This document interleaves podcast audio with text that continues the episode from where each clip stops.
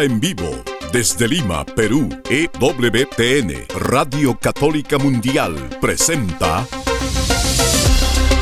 Más que Noticias, un programa informativo que analiza desde una visión de la fe los acontecimientos sociales, políticos y económicos más importantes de Latinoamérica, el Vaticano y el mundo. Más que noticias, respuestas a las interrogantes de los temas más actuales y la manera correcta de interpretarlos a la luz de la fe. Vidas ejemplares, actualidad del Vaticano, defensa de la vida, apologética, doctrina social de la Iglesia, devociones y mucho más. Esto es Más que Noticias. Comenzamos el programa. Amigos, bienvenidos. Estamos todos juntos ahora en Más que Noticias. Les saluda Guillermo Montezuma. En breve se sumará a nuestro grupo Eddie Rodríguez Morel. Mientras tanto comienzo a dar estos titulares, pero con esta introducción pensaba que podría sernos de gran luz a unas palabras de un célebre filósofo Aristóteles que dijo esto, soy amigo de Platón, pero soy más amigo de la verdad. Y también nos trae en la historia una frase similar, un santo de la iglesia, un santo médico de los pobres que decía esta recomendación, ama la verdad, muéstrate tal cual eres, sin fingir, sin miedos, sin miramientos. Y si la verdad te cuesta persecución, acéptala. Y si tormento, sopórtalo. Y si por la verdad tuvieras que sacrificar tu vida, sé fuerte en el sacrificio.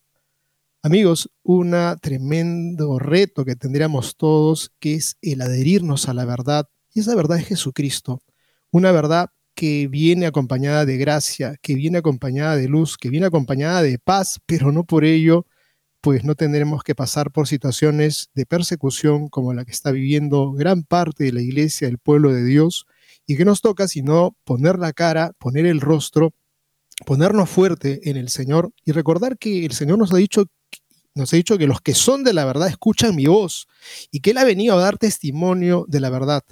No hay nada nuevo bajo el sol, han habido persecuciones hacia dentro de la iglesia, desde dentro de la iglesia y desde fuera, pues el dolor no es sino una característica de los que intentan caminar junto a Cristo y ser fieles. Con esta introducción, pues miramos ahora estas notas que hemos preparado y una de ellas es sobre el caso del el obispo Strickland, la diócesis tejana de Tyler recibe una visita apostólica. ¿Qué ocurre? Las finanzas están bien, el seminario se encuentra lleno, pero está dirigido por un prelado franco, un prelado pues que pone la cara y que es muy directo en torno al tema de la doctrina. Vamos a darle los pormenores de esta nota que nos viene de la nueva brújula cotidiana para que se enteren ustedes qué es lo que está pasando entre telones de esta visita que recibe este obispo y esta diócesis, por la cual sin duda las noticias que nos han llegado siempre han sido muy buenas. El arzobispo de Portland ha cerrado el departamento de escuelas católicas en medio de una revuelta liberal. ¿Contra qué, amigos? Contra la enseñanza de la iglesia sobre la ideología de género.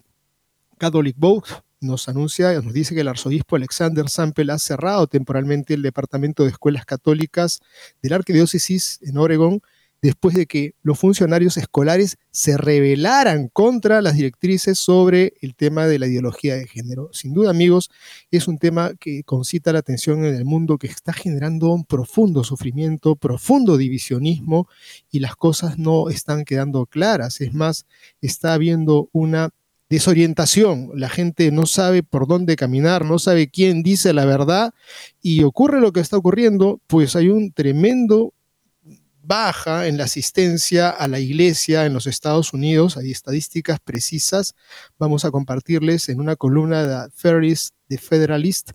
Tristan Justice analiza los datos que no solo muestran que la asistencia a los servicios religiosos por parte de los estadounidenses ha disminuido, sino este otro dato, amigos, que quisiéramos que tomen nota, porque también está disminuyendo la importancia que tiene la religión para ellos.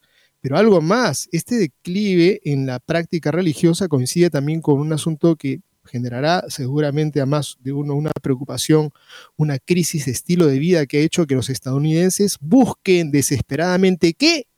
Pues pastillas, pastillas diseñadas por las grandes farmacéuticas para poder aplacar los problemas. Es un dato interesante, preocupante, que pues cuando no existe claridad, la gente termina diciendo que es como un joven dentro de su familia, ¿no? Encuentras a un padre que se pelea con la madre y la madre que se pelea con el padre y el niño no sabe quién finalmente lo ama, quién dice la verdad y busca la fuga pues busca la fuga y a veces terminan en cosas muy, muy tristes y es algo que vamos a compartirles con datos estadísticos de lo que está ocurriendo en torno a esta problemática de buscar las pastillas como un alivio.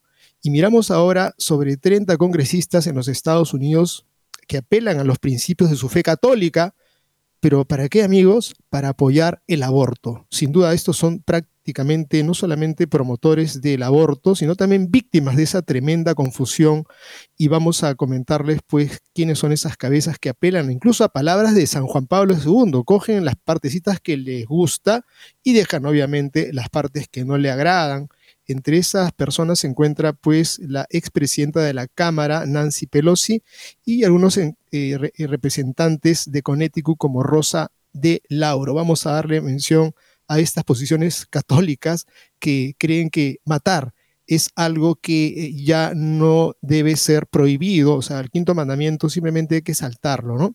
Y por otro lado, tenemos también unas notas interesantes sobre lo que ocurre cuando uno se afilia, se adhiere y le hace un guiño, pero no solamente un guiño, sino promociones a lo que es la ideología de moda, pues sigue en caída abismal, Bad Lie no se detiene, hay datos precisos que esto continúa, continúa en la picada, como también Disney, que tiene un desastre taquillero en donde le está costando inmensamente una inversión. Se gastó una multimillonaria cifra de dólares y ha recogido pues ni siquiera nada, ha terminado perdiendo. Vamos a darle los pormenores de lo que pasa con Disney y también lo que existe entre las Big Tech y el gobierno de los Estados Unidos, que siguen muy aliados y están muy contentos, pero hay que conocer también quiénes están detrás de esta temática de eh, alianza con el gobierno de los Estados Unidos, porque se han ha salido a luz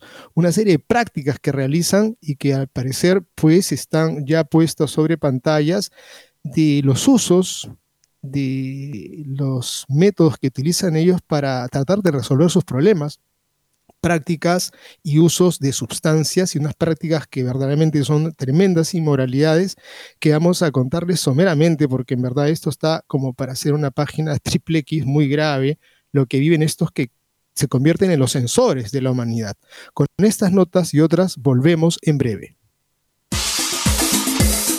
No se muevan de EWTN, Radio Católica Mundial. Enseguida regresamos con Más que Noticias.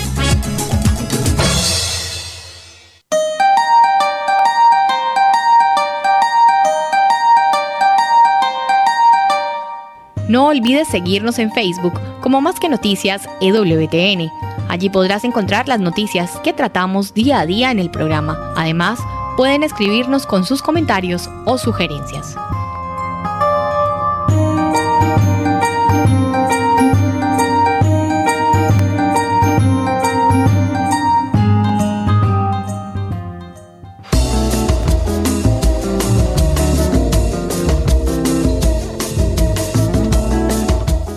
Si quieres estar informado de todas las noticias del acontecer de la iglesia y seguir el día a día del Papa Francisco, entra ya a la página web de Así Prensa www.asiprensa.com y podrás estar enterado de todo lo que sucede en la iglesia.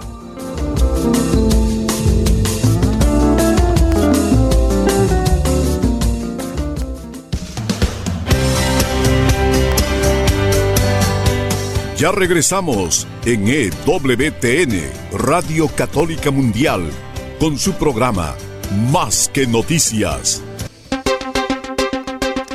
Y amigos, feliz de sumarme a la transmisión de hoy de Más que Noticias, donde tenemos como misión el Evangelio de la verdad en la caridad que transforma profundamente al hombre. El Señor nos comprende perfectamente, sabe que tenemos que convertirnos para vivir en la verdad y el amor incondicional está dispuesto a morir por nosotros, nos convirtamos o no, y también exigente porque nos ama para nuestro verdadero bien, que es capaz de Dios, somos capaces de Dios. Y es así que también comprendemos la misión que nos ha dado de vivir en la verdad como para poder anunciarla a toda criatura, también aquellas personas con las que yo solamente voy a poder estar en condiciones, tener el privilegio de anunciarles el Evangelio con mi vida y con mi palabra. Los obispos también se consagran principalmente para confirmarnos en esta verdad plena que nos hace libres.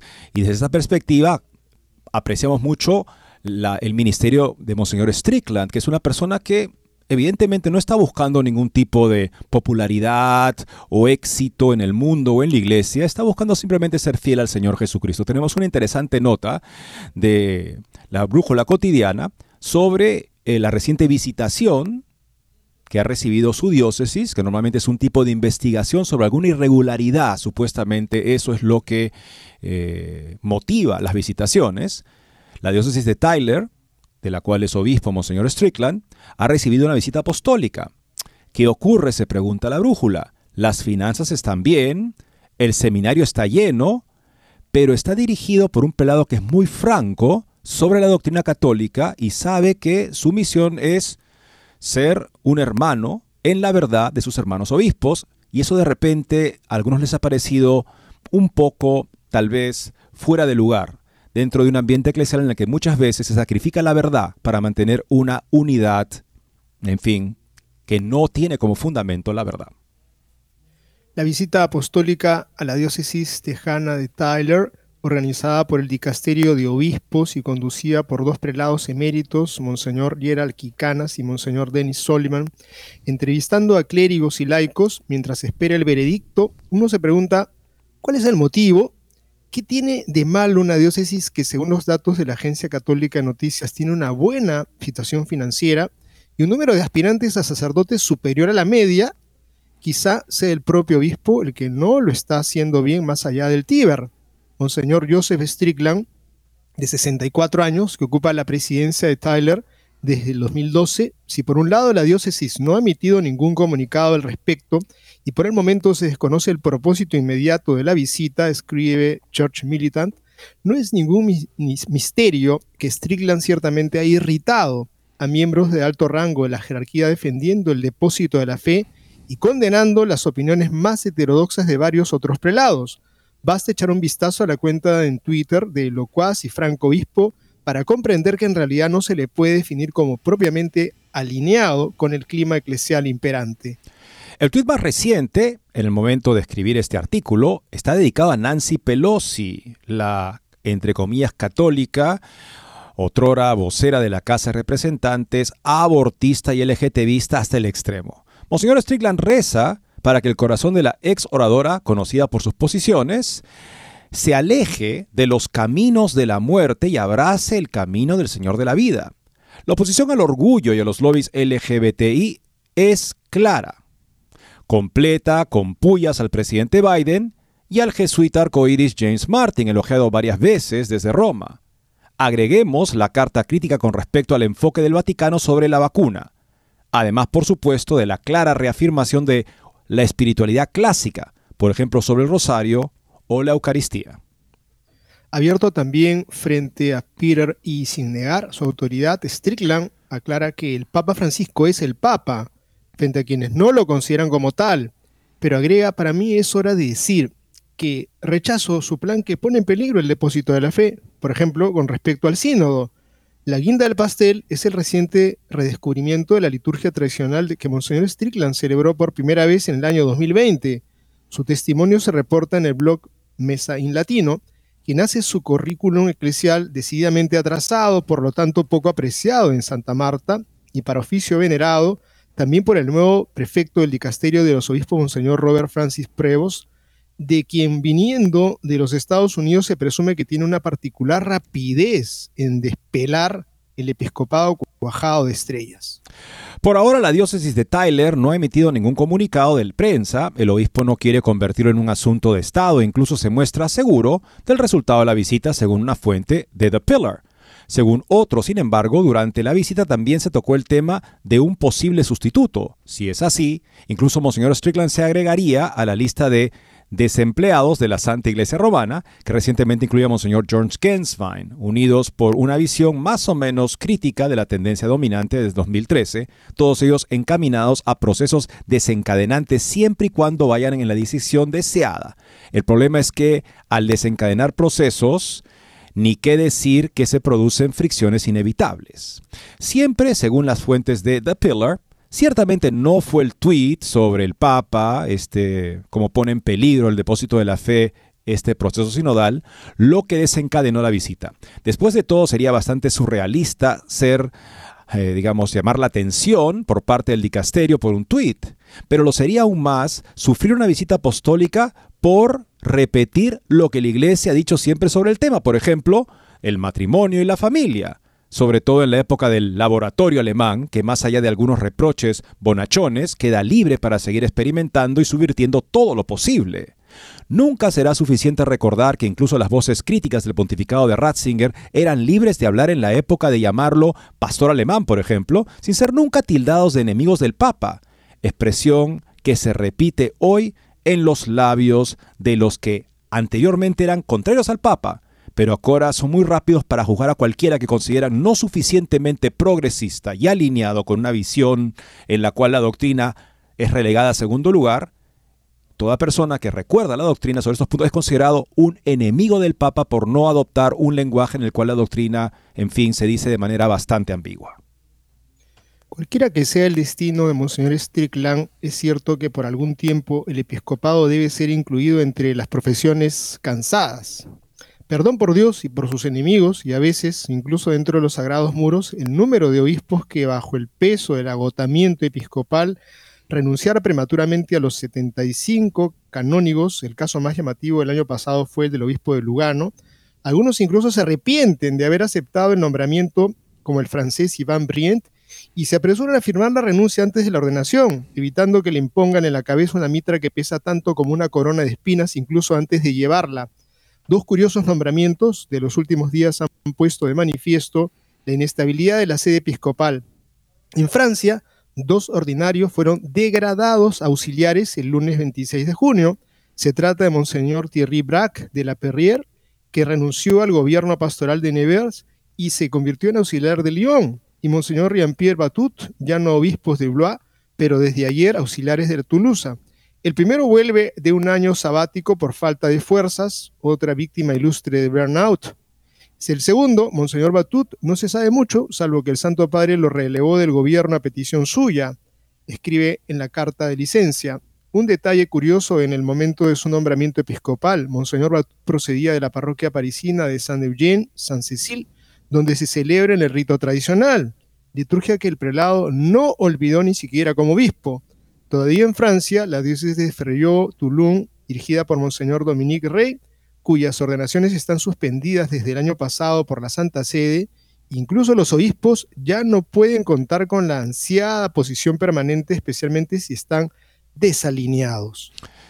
Esto es algo que sí sorprendió tremendamente y sigue sorprendiendo. O sea, una diócesis pujante, con muchas vocaciones, a diferencia del desierto que son los seminarios franceses, lamentablemente y se pone una... Se detienen las ordenaciones un mes antes de que se den y hasta ahora ya es un año y no se han vuelto a reanudar en esa diócesis sin, sin nada que indique que hay un problema real de fondo, excepto el hecho de que es una diócesis en la cual se eh, ha creado un tipo de ambiente en el cual florece la vida consagrada y la vida religiosa. ¿Por qué eso preocupa? ¿Por qué preocupa que haya éxito vocacional, porque los demás quedan muy en evidencia. Sabemos que en Roma, en los últimos años, prácticamente se ha vaciado el seminario de Roma. Lo decía justamente uno de los que antes era director vocacional. O sea, ya muchos jóvenes romanos que antes en los pontificados anteriores estaban este, engrosando las filas de los seminaristas, ya no están. O sea, habría que aprender también de los frutos, dice el Señor Jesucristo, porque por eso los conocerán. Y queremos hacer aquí también una referencia a un obispo valiente en Estados Unidos que está haciendo algo que esperamos no le cause problemas en Roma, porque al parecer la cosa es, mira, tú mantén el barco sin turbulencia y qué importa si adentro incluso tenemos saboteadores y piratas. Al parecer esa es la idea. Siempre y cuando para afuera todo parezca armónico, la iglesia está bien. Esa idea de que la unidad exige sacrificar la verdad. Permitir que convivan justamente las diferencias, incluso cuando las diferencias son de rechazo sistemático de la doctrina. Bueno, es algo que el actual obispo de Portland decidió que no podía permitir. El, obispo el arzobispo de Portland, en Oregon, una ciudad muy progresista y liberal, digámoslo claramente, cierra el departamento de escuelas católicas. ¿Por qué? Porque había en ese departamento una revuelta contra la enseñanza de la iglesia sobre la ideología de género, nota de Catholic Vote. El arzobispo Alexander Sample ha cerrado temporalmente el Departamento de Escuelas Católicas de la Arquidiócesis de Portland en Oregon después de que los funcionarios escolares se rebelaran contra sus directrices sobre la ideología de género. Dos directores de escuelas católicas renunciaron luego de que el arzobispo publicara una guía de ideología de género, mientras que a tres miembros del personal de la escuela St. Rose se le rescindieron sus contratos después de negarse a firmar una declaración que prometían cumplir con las directivas, según Oregon Life. Un grupo de padres y maestros solicitaron reunirse con el arzobispo para discutir sus preocupaciones sobre las pautas, mientras que más de mil miembros de la comunidad firmaron una petición en contra de la guía. El documento emitido en enero del 2023 detalla cómo los católicos deben responder a la ideología de género. Sample recomendó que las escuelas católicas no usen pronombres falsos de género para los estudiantes y mantengan a los estudiantes varones fuera de los baños de las niñas. Eso creo que no hay que ni, que explicarlo, ¿no? Pero hay que ponerlo y lo puso este valiente obispo. Su documento también pidió a las escuelas que soliciten que los estudiantes usen uniformes estándar para niños y niñas que se alineen con sus verdaderos sexos. Las instituciones y los programas católicos no deberían respaldar la teoría de la identidad de género ni permitir ninguna forma de transición de género, ya sea social o médica, escribió el arzobispo de Portland. Eso significa que los nombres, los pronombres, el uso de instalaciones, la vestimenta y la participación en deportes deben depender de la identidad sexual biológica, en lugar de la identidad de género autopercibida. El documento del arzobispo también establece que los documentos formales deben usar el nombre legal del estudiante y todo el material educativo debe seguir la enseñanza católica. Ejemplo de señalización desaconsejada relacionada con la ideología de género y recomendación de prohibir la medicina de transición en los terrenos escolares. Es mucho pedir esto, que no haya, no sé, procedimientos médicos, tal vez a través de el botiquín o de la oficina de primeros auxilios de la escuela de medicina de transición, es mucho pedir eso hoy en día, aparentemente para personas en la dirección de escuelas y en algunos colegios y mil padres que están firmando, oiga, saque estos, saque estos criterios. Es mucho pedir ser católico sobre algo tan básico como el bienestar elemental emocional de los niños cuando está en juego una de estas agendas tóxicas. La semana pasada, el arzobispo disolvió el departamento de escuelas católicas de tres personas que supervisaba las 41 escuelas dentro de su arquidiócesis. Sample ahora estará más involucrado en las operaciones escolares. La arquidiócesis notificó a los administradores escolares del cambio el 22 de junio. Se rumorea que la superintendente Ginny Ray Timoney fue despedida, aunque esto no ha sido confirmado oficialmente. Los administradores de las escuelas católicas de Portland escribieron que la extrañarán y pidieron a sus comunidades que oren por ella. Según un portavoz de la arquidiócesis, la arquidiócesis evaluará sus estrategias mientras el departamento esté cerrado temporalmente. El departamento de escuelas católicos está cerrado temporalmente mientras trabajamos para reevaluar la mejor manera de integrar las escuelas más plenamente en nuestra misión, dijo el director de marketing y comunicaciones de la arquidiócesis Douglas Markwell. Nuestras escuelas católicas son una parte esencial de nuestra misión de evangelización, dijo Markwell. Cumplen un papel vital en la enseñanza, el testimonio y la difusión del Evangelio. Hemos visto grandes cambios en el entorno en el que operan nuestras escuelas, pero la importancia de la misión y nuestra dedicación a nuestras familias no cambia. Esta decisión de cerrar no está relacionada con la publicación de una respuesta católica a la teoría de la identidad de género o con una escuela que adopte un modelo educativo clásico, dijo Markwell en el comunicado. Aunque el documento se alinea con las pautas del Vaticano, algunos miembros de la comunidad católica se han opuesto a las recomendaciones. Un sacerdote se pronunció públicamente en contra de la directiva de Sample, el arzobispo, el 13 de junio durante una homilía en la graduación del octavo grado de la escuela de Medellín, padre Mike Piwen, párroco de San Medellín, dijo que las pautas no abarcan el valor precioso de cada niño y elogió a la ex directora de la escuela por seguir su conciencia al renunciar. Creo que eso también lo está haciendo el obispo, está siguiendo su conciencia. Las escuelas católicas de Portland han aumentado en popularidad después de que las políticas relacionadas con COVID superaran a otras escuelas. La mayoría de las escuelas católicas reabrieron más rápido que las escuelas públicas. El costo suele ser más bajo que en otras escuelas privadas, porque las parroquias escolares a menudo subsidian la matrícula. Algunas escuelas católicas de Portland están dando prioridad a la educación clásica.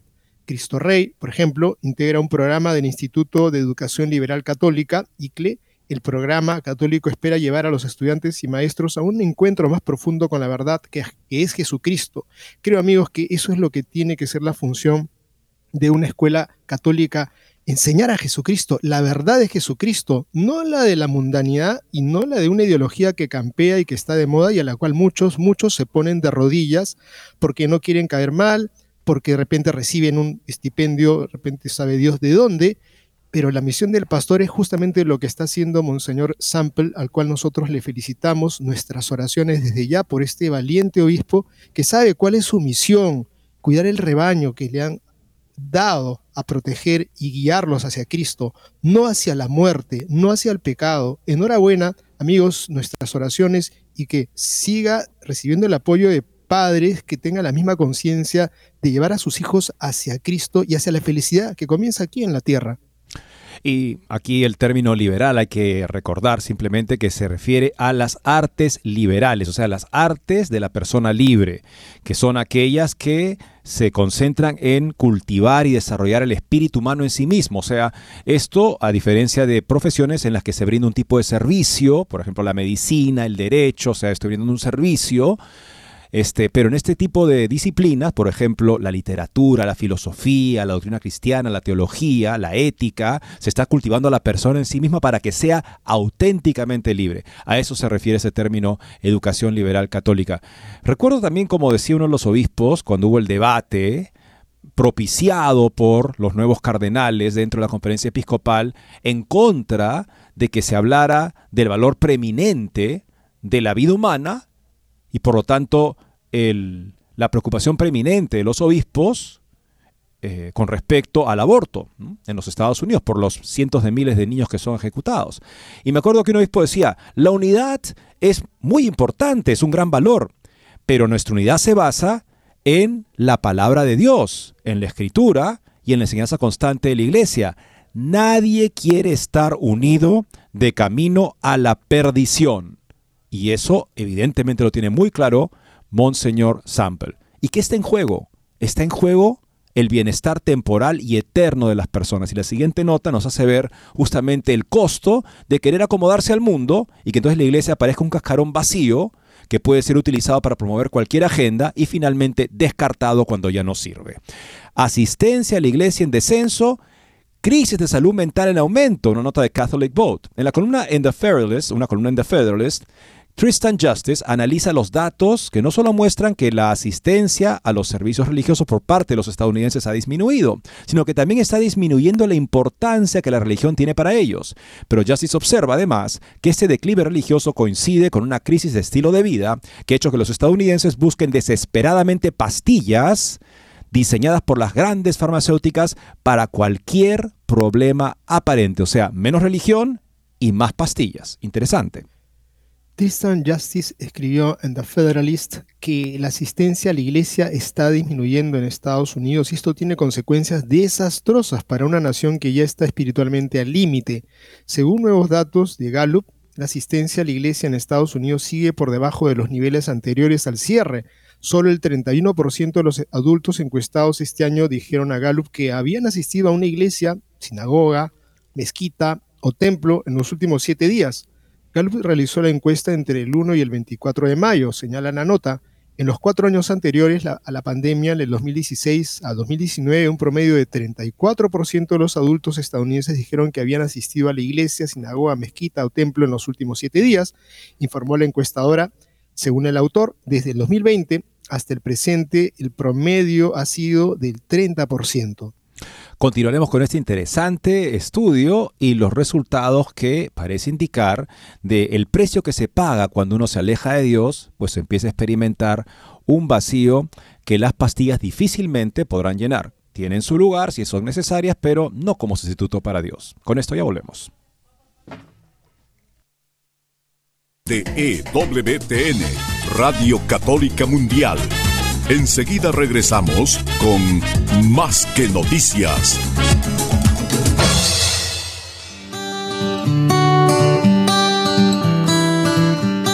En la página web de EWTN podrás encontrar los programas de EWTN Radio y Televisión. Solo tienes que descargar los podcasts y así encontrarás tus programas preferidos. Recuerda en www.ewtn.com.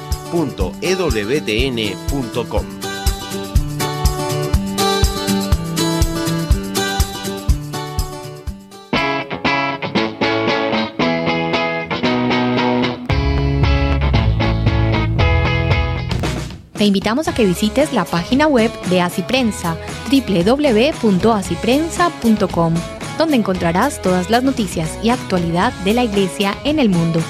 No lo olvides, www.asiprensa.com.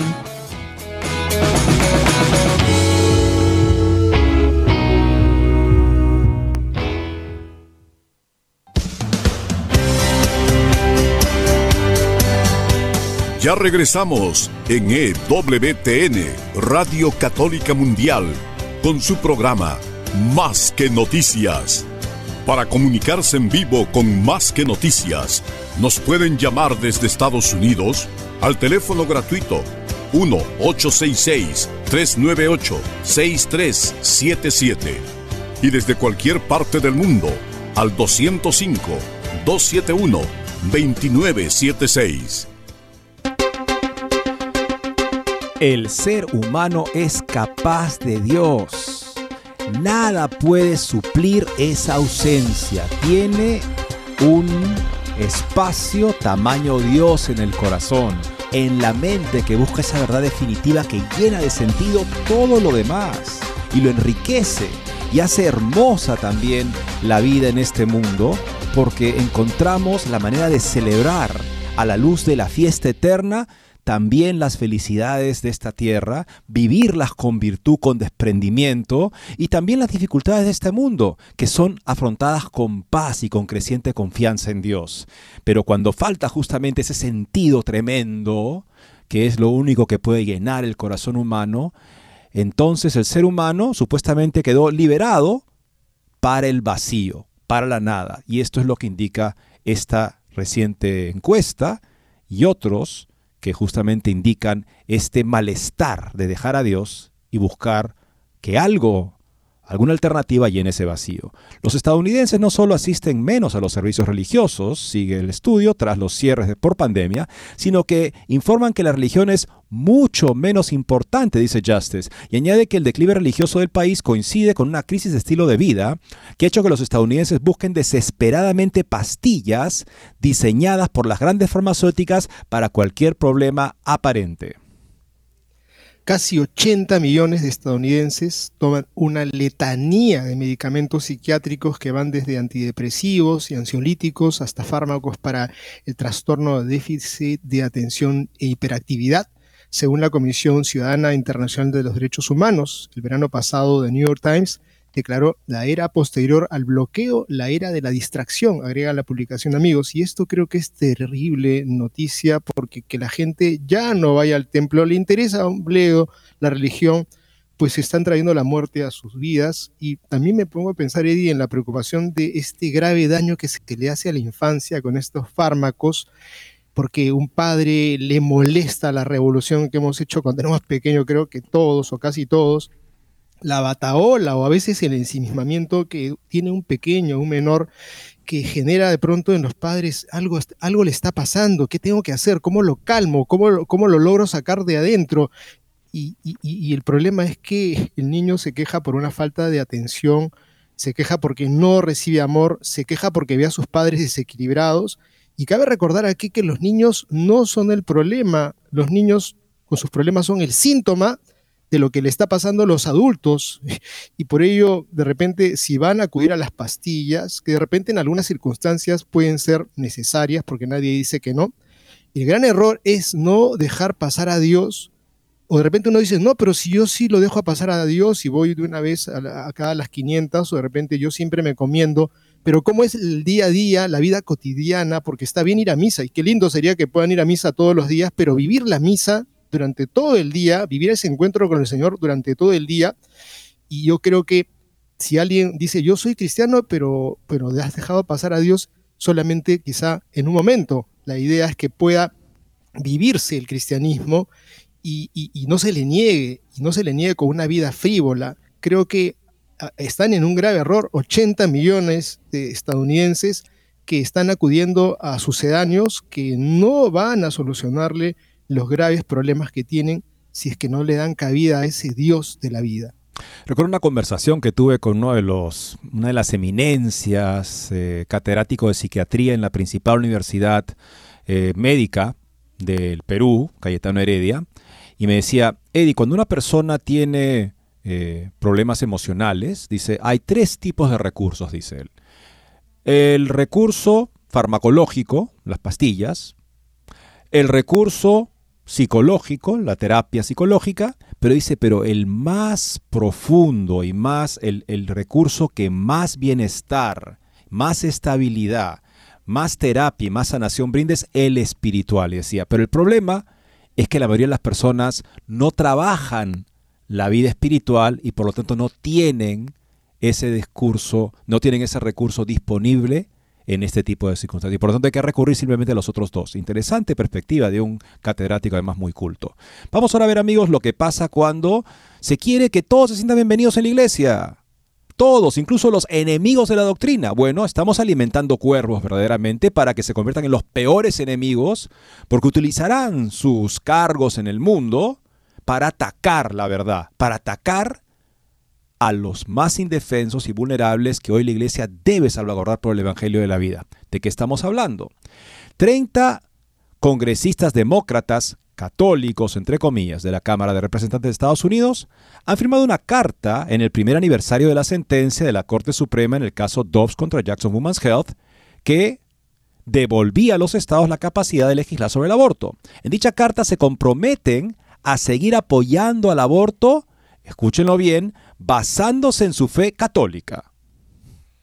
Los demócratas, encabezados por la representante de Connecticut, Rosa de Lauro, y con la participación de la expresidenta de la Cámara, Nancy Pelosi, recordarán ustedes aquella mujer que se tomó fotos con el Papa, memorables, apelan a su fe católica y la exhortación apostólica Christe Fideles Laici de San Juan Pablo II, como razón para apoyar el aborto. Los principios fundamentales de nuestra fe católica, justicia social, conciencia y libertad religiosa, nos obligan a defender el derecho de la mujer a acceder al aborto, dice la carta. Nuestra fe promueve indefectiblemente el bien común, prioriza la dignidad de todo ser humano y subraya la necesidad de proporcionar una red de seguridad colectiva a nuestros más vulnerables, claro, excluyendo a los niños. Nos comprometemos a hacer realidad los principios básicos que están en el corazón de la doctrina social católica, ayudar a los pobres, a los desfavorecidos, a los oprimidos, proteger a los más pequeños entre nosotros y garantizar que todos los estadounidenses de cualquier fe tengan oportunidades significativas de compartir las bendiciones de este gran país, añade la misiva. El sábado se cumplió un año de la sentencia del Tribunal Supremo en el caso Dobbs contra Jackson's Women's Health Organization, que anuló el caso Roe contra Wade de casi 50 años de antigüedad. La decisión en el caso Dobbs permitió la entrada en vigor de prohibiciones y restricciones del aborto en varios estados del país al anular el caso Roe contra Wade. La carta afirma que los jueces despojaron a las mujeres de su derecho al aborto y agravaron una crisis de salud reproductiva en curso en este país. Según esos demócratas católicos, entre comillas, las prohibiciones y restricciones del aborto perjudican desproporcionadamente a quienes ya soportan la pobreza, la discriminación y el racismo. Como católicos, creemos que todos los individuos son libres de tomar sus propias decisiones personales sobre sus cuerpos, familias y futuros, y dicen y añaden. Nuestra fe y la constitución de nuestro país exigen que ninguna persona imponga un único punto de vista religioso en leyes o reglamentos. O sea, que hay un ser humano a partir de la fecundación del óvulo y el espermatozoide en el útero materno, para estas personas es simplemente un punto de vista religioso. Oiga, si fueran personas ignorantes que no saben nada y no han estudiado, diría, bueno, ellas que tienen esa idea, pero se supone que son personas preparadas como para representar justamente políticamente en la legislatura a sus votantes. Entonces, entonces, ¿qué hay acá? Obviamente una ceguera ideológica que ha hecho que el mal les parezca bien, o sea, una manera de pensar torcida y viciosa. Como demócratas católicos que abrazan la vocación y la misión de los laicos expresada por el difunto Papa Juan Pablo II en su exhortación apostólica Christi Fideles Laici, continúa la carta, creemos que la Iglesia es el pueblo de Dios, llamado a ser una fuerza moral en el sentido más amplio. Creo que si estuviera vivo Juan Pablo II, les caería, más bien creo que no tendrían cara para decir lo que están diciendo, porque probablemente les hubiera caído una reprimenda en primera, porque tenía este papa mucho coraje, mucho valor. Cristiferes Lachi se publicó en el año 1988 tras el Sino de los Obispos de 1987 sobre la vocación y misión de los laicos. En su exhortación, Juan Pablo II pedía a los fieles laicos que se unieran plenamente a la misión de la Iglesia para hacer frente a la creciente indiferencia hacia la religión y a las violaciones de la dignidad de la persona humana. ¿Quién es capaz de contar el número de niños no nacidos porque han sido asesinados en el seno de sus madres, de niños abandonados y maltratados por sus propios padres, de niños que crecen sin afecto ni educación? Escribió Juan Pablo II. A pesar de todo, la humanidad puede esperar, en efecto, debe esperar el Evangelio vivo y personal Jesucristo mismo es la buena noticia y el portador de alegría que la iglesia anuncia cada día y de quien la iglesia da testimonio ante todos los hombres. Los fieles laicos tienen un papel esencial e insustituible en este anuncio y en este testimonio. A través de ellos, la iglesia de Cristo se hace presente en los diversos sectores del mundo como signo y fuente de esperanza y de amor, escribió Juan Pablo II. O sea, nada más distante. Qué utilización del nombre, ¿no? Porque aquí Juan Pablo II en ese mismo documento está repudiando el aborto y ellos dicen que se están basando en el documento, en fin, una idea que pueden interpretar de una manera genérica para hacer referencia a Juan Pablo II en la promoción del aborto, verdaderamente qué torcidas están estas mentes y estas conciencias, y pensar que se sienten bienvenidas en una parte de la iglesia, porque ese es el, es el proyecto, el programa. No enseñar la fe ni la moral, eso no es nuestra misión, nuestra misión es que todos se sientan bienvenidos. Bueno, al parecer la señora Pelosi se siente muy bienvenida con estas ideas. En una declaración principal propia sobre el aniversario de Dobbs, Rosa Di Lauro, condenó la decisión Dobbs, diciendo que fue tomada por un Tribunal Supremo conservador activista, que ignoró la ciencia para despojar a una mujer de su derecho fundamental y constitucional a tomar sus propias decisiones sanitarias. Lauro denunció además a los estados que han promulgado prohibiciones y restricciones del aborto desde la decisión Dobbs y atacó un esfuerzo en curso de algunos grupos pro vida para prohibir la mifepistrona, el fármaco abortivo más utilizado en todo el país. El año pasado quedó claro el objetivo de los legisladores republicanos en todo el país y aquí en el Congreso la prohibición total del aborto en todo el país, dijo Di Lauro. Lo vemos claramente a través de su asalto sin fundamento científico al acceso de la mifepristona. En el caso que se refiere de Lauro, es Alliance Defended for Hippocratic Medicine versus the Food and Drug Administration. En este caso, varios grupos pro vida, representados por Alliance Defending Freedom, demandan a la FDA por ignorar supuestamente sus propias normas de investigación y ensayo al aprobar el fármaco abortivo mifepristona 2000. En abril, el juez federal de Texas, Matthew Kasmarik, dictó una sentencia anulando la aprobación del fármaco abortivo por parte de la FDA sin embargo, el Tribunal Supremo impidió posteriormente que la sentencia de Texas entrara en vigor mientras el caso sigue su curso en los tribunales de apelación. Veamos ahora amigos lo que el costo, seguimos viendo el costo de el mes del orgullo para las empresas que han visto ya, esperemos que ya hayan visto que por ahí no hay futuro. Es más, van a estar enjuiciados por sus accionistas por pérdida de valor. Bud Light alcanza un nuevo mínimo semanal de ventas tras el boicot por Dylan Mulvaney. La caída de Bud Light no se detiene. Y un analista de Deutsche Bank, banco alemán, Banco de Alemania, ha llegado a decir que aunque es probable que estos vientos en contra desaparezcan, no se espera que el negocio llegue a recuperarse totalmente. Creemos que los recientes malos resultados implican una reducción permanente de negocio, dijo el analista. Lo que no se redujo fue el patrocinio de Bud Light en el festival Toronto Pride, en el cual, por supuesto, también habían este, coros de varones desnudos marchando frente a niños, porque supuestamente hay que traer a los niños este tipo de espectáculos en Toronto. De repente sería bueno que vayan pensando un cambio de nombre, un poquito de sabor diferente, porque parece que la picada continuará, como también está viniéndose en picada Disney, amigos, un desastre taquillero. Tal parece que el coloso ideológico político sigue de malas. En febrero el CEO de la compañía anunció un enorme recorte de gastos y el despido de alrededor de 7.000 trabajadores. Ahora bailan Renegade informó que en los últimos 12 meses Disney gastó unos 2.750 millones, amigos, anoten esto, 2.750 millones de dólares en la producción y promoción de sus películas, pero que su recaudación será de 1.860 millones, es decir, perderá alrededor de 900 millones de dólares. Just the News afirmó que The Walt Disney Company ha perdido casi 900 millones de dólares en taquilla en los últimos 12 meses por 8 de sus películas, según un reciente análisis de la industria cinematográfica, lo que ha desatado el debate sobre si la intrusión de temas LGBTQ en la marca de la emblemática empresa estadounidense de medios de comunicación ha provocado problemas financieros. Parece que es muy claro que sí.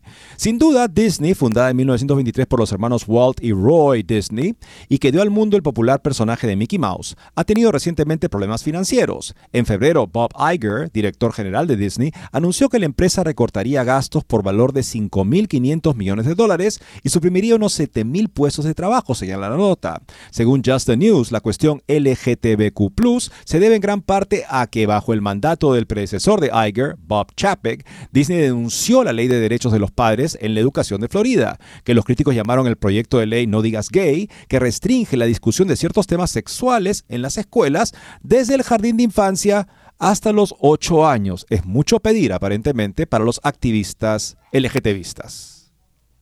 El jueves pasado continúa la publicación el analista de taquilla Valiant Renegade examinó ocho de las películas de Disney del año pasado y calculó cuánto había ganado y perdido la empresa con cada una de ellas.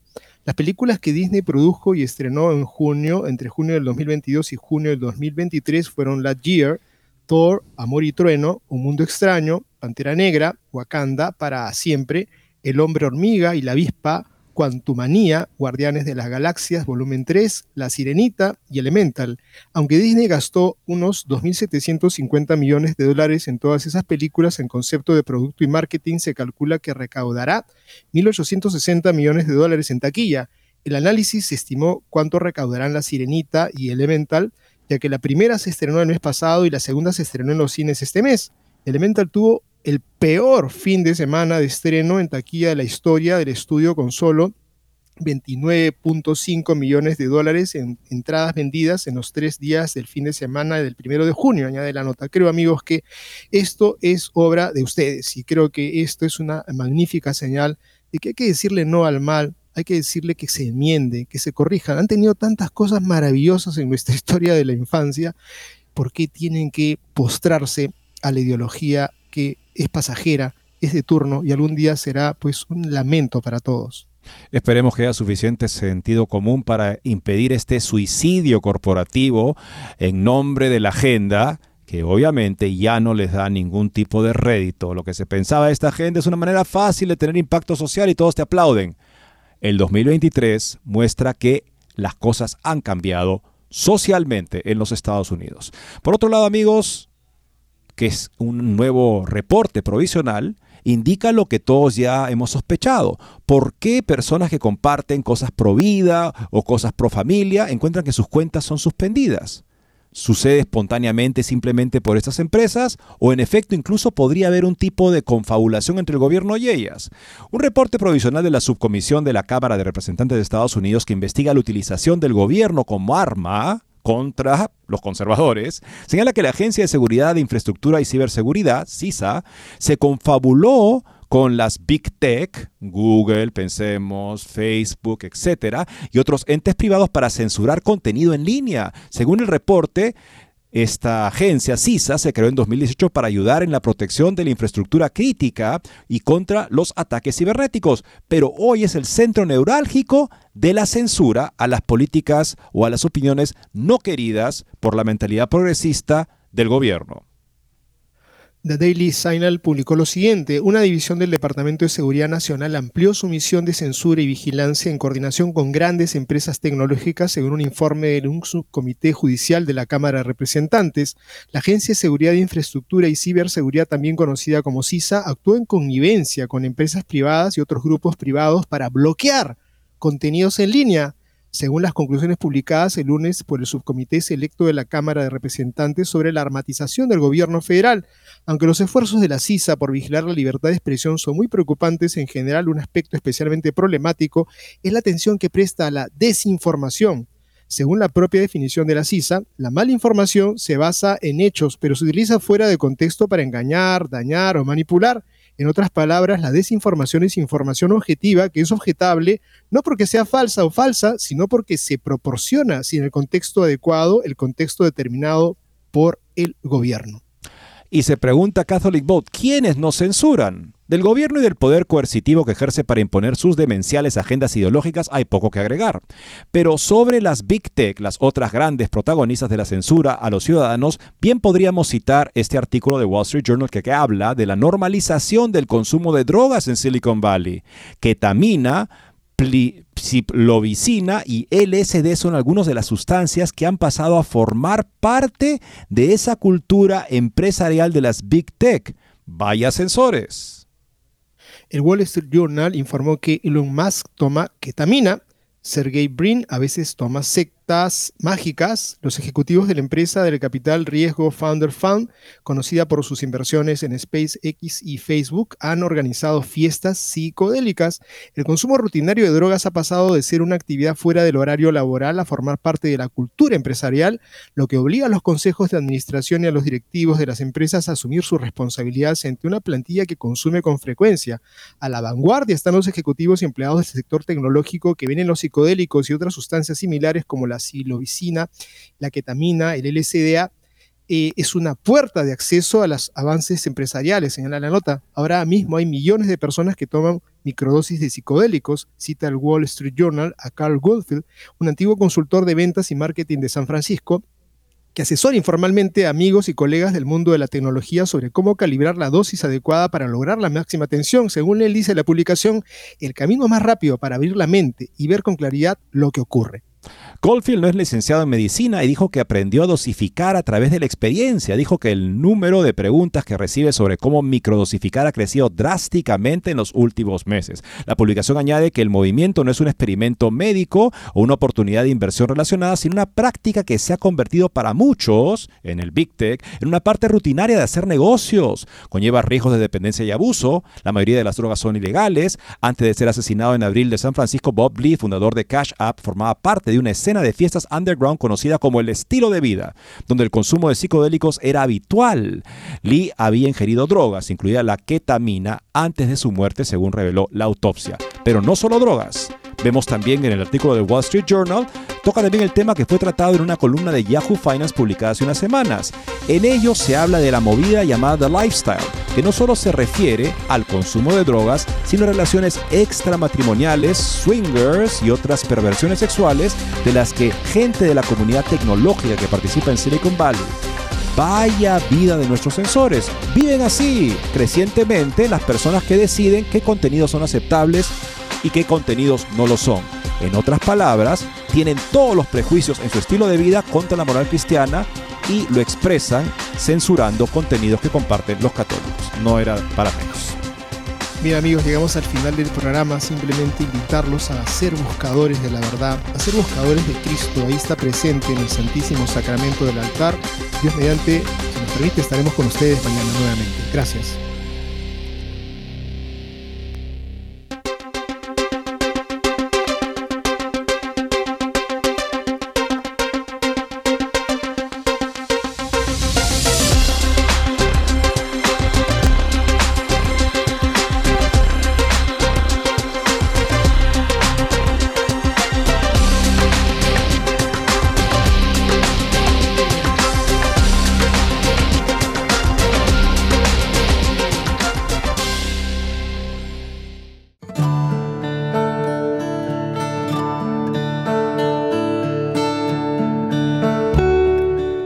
Alabad al Señor todas las naciones, aclamadlo todos los pueblos.